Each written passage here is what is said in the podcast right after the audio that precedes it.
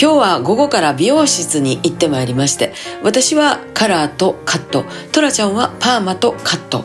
2人続けてねこれはもう1人でやっておられるお店やからできる技でしょうかね、えー、私はあの先月のブリーチが大成功そして同じ薬で今回も大成功。実得がありますんで整えてまいりました。大阪のお店と東京のお店とどちらに行っても思うようになるように、えー、この感じでいきますっていう風にねオーダーを決めてやってもらってます。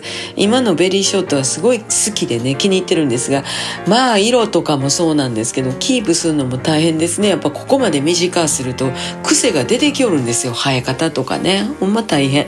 でも楽しいです。でトラちゃんもあのスーツ着て501も履けて帽子もかぶってサングラスもいけるっていうね、えー、すごい全部大丈夫な感じで2人とも整いました。また明日また明日。また明日。また明日。